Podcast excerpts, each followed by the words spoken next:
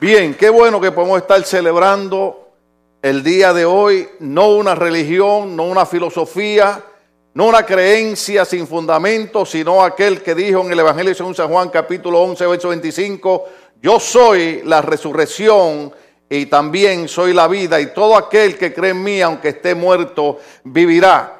Esta mañana yo pensaba, hermano, si yo no hubiera sido cristiano por tantos años y en medio de tanta religión y tanta filosofía, verdaderamente yo me inclinaría a creer en una enseñanza que por lo menos me da a mí una esperanza para después de la muerte.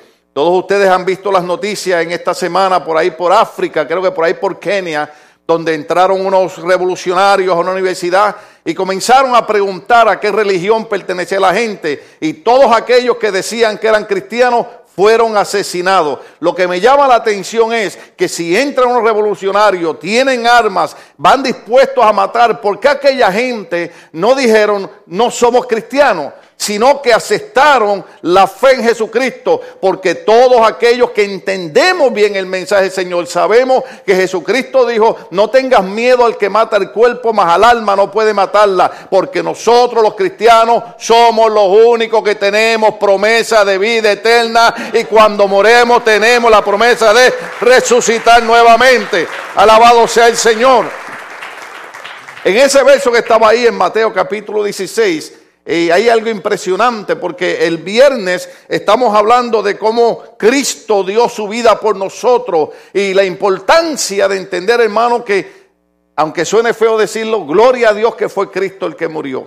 ¿Sé por qué? Porque Dios exigía que alguien que nunca hubiese pecado, Dios exigía que alguien que nunca hubiera hecho algo malo fuera el que pagara el precio por nosotros. Y el único que podía llegar a ese nivel de exigencia era Jesucristo. Ninguno de nosotros podíamos hacerlo. Pero ¿sabe qué? Esta mañana podemos decir, Señor, yo te doy gracias porque cuando yo no lo merecía, el justo murió por los injustos. Usted sabe que la razón por la que Cristo muere es porque Dios nos ama tanto que dijo, ninguno de ellos jamás podrá pagar el precio por su pecado, pero yo voy a suplir a alguien que pague por ello y ese se llama Jesucristo. Por eso es importante entender y conocer a la persona de Cristo, no porque es una religión más, no porque es una filosofía más, sino porque Jesucristo es el único camino de salvación. Él dijo, yo soy la puerta, quien por mí entrara y hará vida. Muchas veces sentimos que no merecemos a Dios. Dame decirte, no debiera ser muchas veces, sino todos los días debiéramos sentir que no merecemos a Dios. Pero ¿sabe por qué podemos hablar de que Dios es nuestro Padre? Porque Cristo pagó el precio por nosotros. Y en Mateo capítulo 16, la Biblia dice que el maestro comenzó a hacer algo un poquito difícil. Porque nosotros que ya conocemos la historia, nosotros que ya conocemos el Evangelio, podemos decir, ya sabemos lo que ocurrió. Pero yo quiero que usted se traslade a esa época donde hay un grupo de hombres y mujeres siguiendo a un predicador, siguiendo a un maestro, siguiendo a un profeta. Y dice la Biblia que desde entonces comenzó Jesús a declarar a sus discípulos que le era necesario ir a Jerusalén y padecer mucho de los ancianos, de los principales sacerdotes, de los escribas, y luego les dice, y también voy a ser muerto, pero al tercer día voy a resucitar. O sea, eso es bastante atrevido, hermano. Usted sabe, por ejemplo, una vez estaba el hermano Ronald Short predicando, el americano, y yo de atrevido le estaba interpretando, y él llamó a una mujer en medio de la congregación y le dijo, el Señor me muestra que tú no puedes tener hijos. Hace muchos años que tú estás deseando una criatura, pero tu matriz está cerrada. Y dice, y el Señor me dice que te diga que el próximo año, para esta misma fecha, cuando yo regrese, tendrás un bebé en tus brazos. Y yo tenía que traducir eso, hermano. Yo dije, ¿cómo yo voy a decirle a esta mujer que el año que viene, para esta época, va a tener un bebé en sus brazos? Porque, ¿y si fallaba la profecía? ¿Sabe lo que Cristo está diciendo? Me van a matar, voy a morir, pero el tercer día resucito. Oiga, gloria a Dios que nuestro Dios es un Dios vivo. Al siguiente año, cuando el hermano Ronald regresó, estábamos en un programa de televisión en Burbank y una mujer quería entrar porque quería testificar. Y me dijeron, Pastor Ting, ahí hay una hermana que dice que tiene que entrar. Y en uno de los recesos que pusimos un cántico, ella entró y dijo, hermano, yo tengo que testificar porque yo soy la mujer que por 11 años no podía tener hijos. Y el año pasado este hermano me dio una palabra y hoy este bebé que está aquí es el cumplimiento de la palabra profética. Porque eh, lo difícil aquí es cómo nosotros decimos, el año que viene va a pasar esto. Sin embargo, Jesucristo dijo, me van a apresar, me van a golpear, me van a matar, pero al tercer día resucito de entre los muertos. En Lucas capítulo 9, verso 22, el maestro vuelve y hace un énfasis de esa misma situación. La Biblia dice en, Lucas capítulo 9, verso 22, y diciendo, es necesario que el Hijo del Hombre padezca muchas cosas y sea desechado por los ancianos, por los principales sacerdotes y por los escribas, y que sea muerto y al tercer día resucite. Esto es lo que se llama los evangelios sinópticos. Son los evangelios que se pueden comparar uno al lado del otro, Mateo, eh, eh, eh, Marcos y Lucas, los tres, usted dice, pero los tres dicen lo mismo. No, no dicen lo mismo. Lo que pasa es que se pueden estudiar juntamente. Sin embargo, encontramos un refuerzo de lo que Cristo había dicho. Voy a morir, pero al tercer día, diga conmigo, al tercer día. Al tercer día yo resucito de entre los muertos. Hay algo interesante en Marcos capítulo 8, verso 27. Dice la Biblia, salieron Jesús y sus discípulos por las aldeas de Cesarea de Filipo y en el camino preguntó a sus discípulos, ¿quién dicen los hombres que soy yo? Mire la pregunta. ¿Quién dicen los hombres que soy yo? Jesús quería saber qué la gente opinaba de él. El maestro ya llevaba casi tres años predicando. Había hecho sanidades, había hecho milagros, había hecho tantas grandes maravillas. Y ahora él dice, quiero saber qué dicen la gente, los hombres, que soy yo. Entonces, en el siguiente verso, vamos a seguir ahí un poquito. En el siguiente verso dice, algunos de ellos respondieron, bueno, algunos piensan que tú eres Juan el Bautista, otros que eres Elías y otros que eres alguno de los profetas. Entonces él le dijo, ¿y ustedes? ¿Ven el cambio ahora? Jesús dice, ¿qué dicen los hombres que soy yo? Bueno, algunos piensan que eres, que eres, que eres Elías, otros que eres Juan el Bautista, otros que eres un profeta. Entonces Jesús cambia la pregunta y se mete a nuestra iglesia esta mañana y nos pregunta a nosotros, ¿y ustedes quién dicen que soy yo. Entonces hay un hombre dinámico, hay un hombre que de, una personalidad hispana, porque sale alguien y, brinca y, explota y habla. Usted sabe que los hispanos somos así. Usted sabe que cuando hay una conversación, si no nos dan parte, explotamos.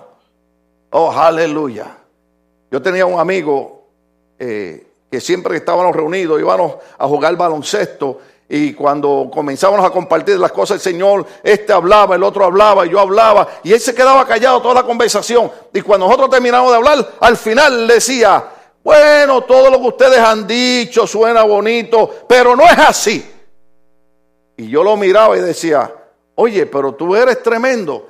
Todos nosotros estamos equivocados y ahora tú vas a decir que lo que tú vas a mencionar es cierto, pero, pero no podía quedarse callado, tenía que explotar, tenía que decir algo. Y cuando el maestro le pregunta a los discípulos, ustedes, ve, ve el interés del maestro, el maestro quiere saber y estar seguro que nosotros hoy en día sabemos quién es él. Porque podemos conocer de religión, podemos conocer de historia, pero verdaderamente Hoy nosotros sabemos quién es Él. Yo estoy seguro de que yo sé quién es Él. Yo me tengo que hacerle esa pregunta. Porque todas las religiones hablan de Cristo. Hasta las religiones que creen que Él no es Dios hablan de Cristo. Usted sabe que hoy en día hay religiones que hablan de Cristo, pero no creen que Él es Dios. Entonces, de nada le sirve hablar de Cristo y no conocer quién es Él. Dice la Biblia que Pedro saltó y dijo, tú eres el Cristo. Sigue. Pero él les mandó que no dijesen esto de él a ninguno. Sigue por ahí para abajo. Y comenzó a enseñarle que le era necesario el Hijo del Hombre padecer mucho y ser desechado por los ancianos, por los principales, sacerdotes, por los escribas, ser muerto y resucitar después de tres días. Lo que nosotros tenemos que entender es que cuando Pedro dice, tú eres el Cristo, está uniendo, hermano, una fe, está uniendo una, una creencia, está uniendo política, está uniendo todo lo que aquel pueblo esperaba, porque recuerden que la ideología de los judíos era que un día iba a llegar un Mesías que los iba libertad del poderío de los romanos. Sin embargo, cuando, cuando Cristo es identificado por Pedro como, como tú eres el Cristo, él comienza a decirle, sí, sí, yo voy a padecer y me van a matar. Y dijo, voy a resucitar el tercer día, pero sigue para abajo. Entonces les decía claramente, entonces Pedro le tomó aparte y comenzó a reconvenirle. Pero él volviéndose y mirando a los discípulos, reprendió a Pedro diciendo, quítate de mí delante de mí, Satanás, porque no pone las cosas, las miradas de, de Dios, sino la de los hombres. ¿Sabes lo que está pasando? Cuando, cuando, cuando Pedro identifica a Cristo, dice, tú eres el Mesías, tú eres el libertador, tú eres el que va a vencer a los romanos. Pero ahora Cristo le dice, pero ¿sabe qué? Te voy a dar noticias, me van a apresar, me van a matar. Al tercer día resucito, pero Pedro está tan enfocado en que ese es el Mesías que va a derrotar al imperio romano que no oye, al tercer día resucito. ¿Sabe lo que no quería Pedro?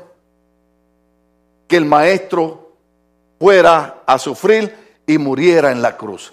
Lo que Pedro no entendía, y a nosotros a veces se nos olvida, que exactamente el propósito por el cual Cristo vino fue a morir por cada uno de nosotros.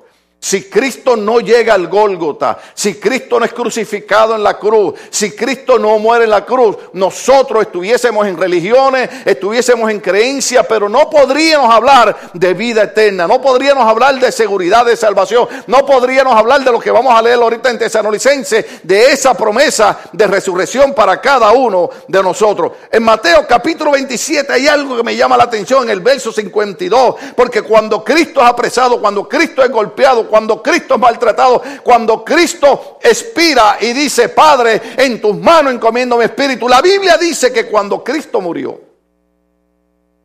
míralo ahí, y se abrieron los sepulcros y muchos cuerpos de santos. ¿Sabe quién eran los santos?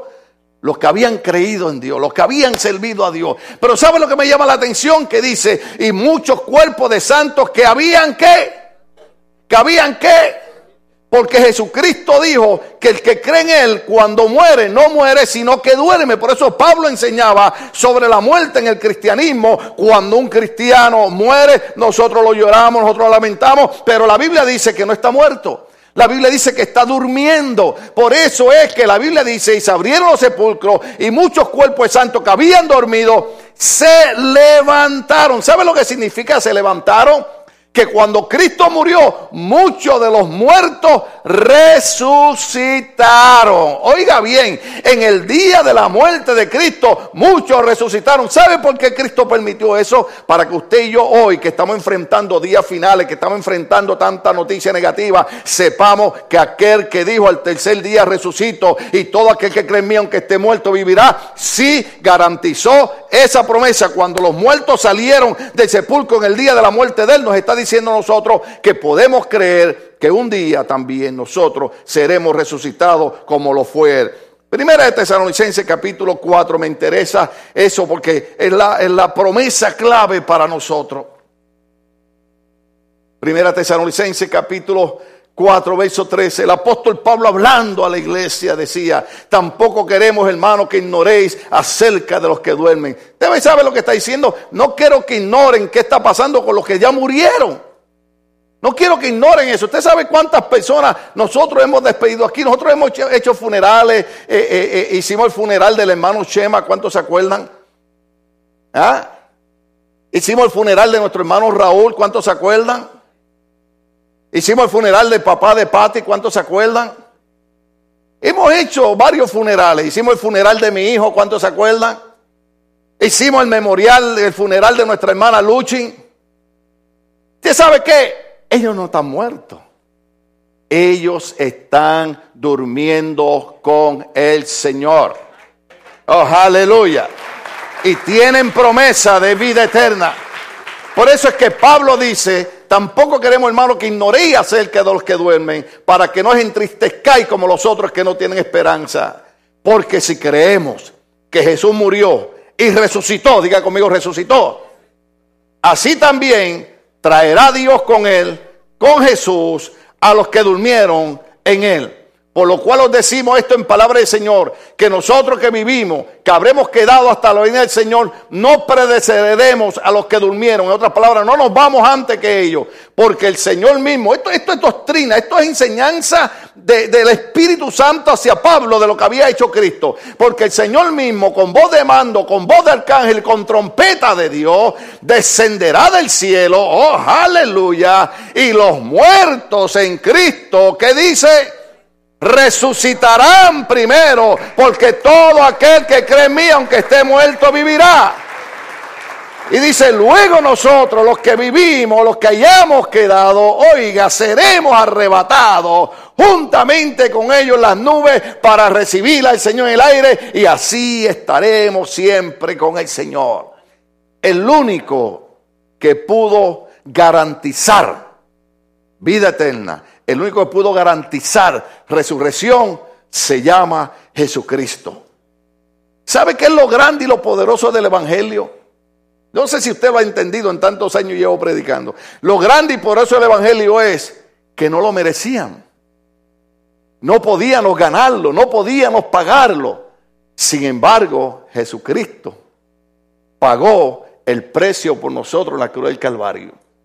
Por eso es que no enseñamos a la gente a hacer ciertos dogmas y ciertos sacrificios, porque el único sacrificio que había que hacer por nuestra salvación lo hizo el que lo podía hacer. Se llama Jesucristo de Nazaret. Él pagó el precio por nosotros. Por eso hoy podemos decir, vivo está, vivo está, vivo está.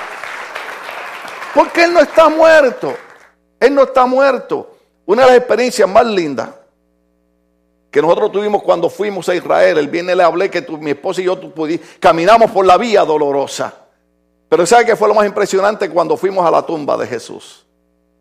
Recuerdo que el, que estaba allí eh, guiándonos y, vigilando la tumba nos dijo, no sé para qué quieren venir a ver esa tumba, porque esa tumba está vacía. Y cuando él dijo, ¿para qué quieren ver esa tumba que está vacía? Nosotros dijimos, por eso es que queremos verla. Porque sabemos que la tumba está vacía, porque el que pusieron ahí, la muerte no lo pudo detener, la muerte no lo pudo amarrar, la muerte no lo pudo eliminar. El que estuvo ahí venció la muerte y se levantó victorioso entre los muertos. Hermano, usted no está en una religión, usted no está en una filosofía, usted está en el camino de la verdad. Jesucristo dijo, yo soy el camino, soy la verdad y soy la vida, y nadie viene al Padre si no es por mí. Por eso es que la Biblia dice que si nosotros confesamos con nuestra boca y creemos en nuestro corazón que Jesucristo es el Señor, seremos salvos. Jesucristo dijo en el Evangelio de San Juan, y todos aquellos que creen en mi nombre o que me reciben, se les da el derecho a ser llamados hijos de Dios. Cada uno de nosotros que estamos aquí hoy podemos decir, oiga bien, con todos sus problemas, con todas sus batallas, con todas y sus fallas, podemos decir, somos hijos de Dios. Y como hijos de Dios, tenemos promesa porque cuando usted y yo creímos en el Señor, óigase bien, Él nos selló con la promesa del Espíritu Santo. ¿Sabe qué significa eso? Que no importa lo que pase, usted y yo tenemos el sello del Espíritu Santo y eso garantiza que cuando Él levante los muertos, nosotros también nos vamos con Él porque tenemos problemas de resurrección. Vamos a estar de pie, querida iglesia, gloria al Señor. Oh, aleluya. Yo no sé usted, pero yo prefiero seguir creyendo en un Cristo que venció la muerte. Yo prefiero seguir creyendo en un Cristo que está vivo. En un Cristo que está sentado a la mano derecha del Padre. Cuando apedreaban a Esteban, el primer mártir cristiano, él miraba al cielo y decía, veo los cielos abiertos y veo a Jesucristo el Señor sentado a la mano derecha del Padre y murió apedreado. Los que lo mataban a pedra no sabían que le estaban haciendo un favor a Esteban. Lo estaban mandando para el reino de los cielos con Jesucristo. Mano derecha significa poder y autoridad. Cuando Cristo se sienta a la derecha del Padre significa que todo poder y toda autoridad lo tiene Cristo. Yo no sé de usted, pero yo sigo cada día creyendo más en Cristo.